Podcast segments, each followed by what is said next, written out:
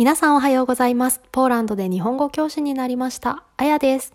この放送はポーランドという縁もゆかりもなかった未知の国で日本語教師を始めた私、あやが日本語教師としての日々やポーランドでの生活をマイペースに話すという番組です。木曜日ですね。うん、木曜日といえばポーランドで出会った風習について今日はご紹介したいと思います。ポーランドにはトゥスティーチュファルテクと呼ばれるキリスト教の伝統行事があります。これを日本語に直訳すると油の木曜日というなんともカロリー高そうな名前の日なんですがこれは何をする日かというとドーナツをお腹いっぱい食べる日です。イエーイドーナツ大好き えっと、ポーランドではポンチキというジャムやクリームが入ったドーナツが有名なお菓子の一つなんですがそれをたくさん買ってもしくはそうですねお家で作ってみんなで食べるというのが風習だそうです。えーこれが何のための行事なのかというと、えーキリスト教が関係しているんですがキリスト教の中で断食をする時期というのが決まっているそうです。その断食に入る前に甘いものやごちそうをたくさん食べておく日として定着したのがこのトゥスティ・チュファルテクだそうです。また断食の間はあの乳製品とかお肉とか卵とか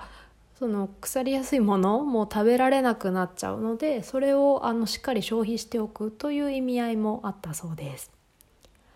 でポーランドでその日に食べるものとして定着したのが先ほど、えー出てきたポンチキと呼ばれるドーナツです、えー私もポーランド人のルームメイトと一緒に今年はポンチキを食べました、えー一番伝統的なものはローズと呼ばれるものであのバラのジャムその名の通りバラのジャムが入ったポンチキです、えー日本ではバラのジャムって結構珍しいですよね。私はあんまり日本でバラのジャムって見たことない気がするんですけどこっちではあのとてもポピュラーなものです。えっと色が赤色。でもいちごジャムよりもちょっと深くて暗くて、うん、濃いめの赤っていう感じです。そんな色のジャムであのバラの香りがめっちゃするみたいな。とても甘くて美味しかったです。えー、と今年の油の木曜日は2月11日だったんですが、えー今年はポーランドは雪が降って、えー、と気温が確かマイナス10度か12度だったかなめちゃくちゃ寒い日だったんですよね。で私もあのルームメイトと一緒に予約したドーナツをポンチキ屋さんに取りに行ったんですけどもうその往復10分ぐらいの間にあのまつげが凍っちゃうぐらいのめっちゃ寒い日だったんですけど なんかツイッターではそのポンチキ屋さんの前に1時間分ぐらいの行列ができてるみたいな動画が結構回ってたりしてああ結構油の木曜日ってそれだけポーランドの方にとって楽しくて美味しくて 馴染みのある行事なんだなと感じました。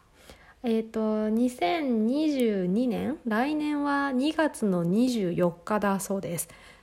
多分何もなければ私はまだポーランドにいると思うので今からとっても楽しみです。そしてうん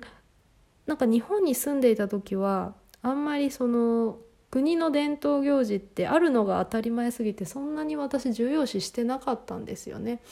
でもこう海外に来て全然違うこう行事があってそこから見える人々の文化があってっていうのを思うとなんかその季節の行事ってすごくいいものだなと感じていまして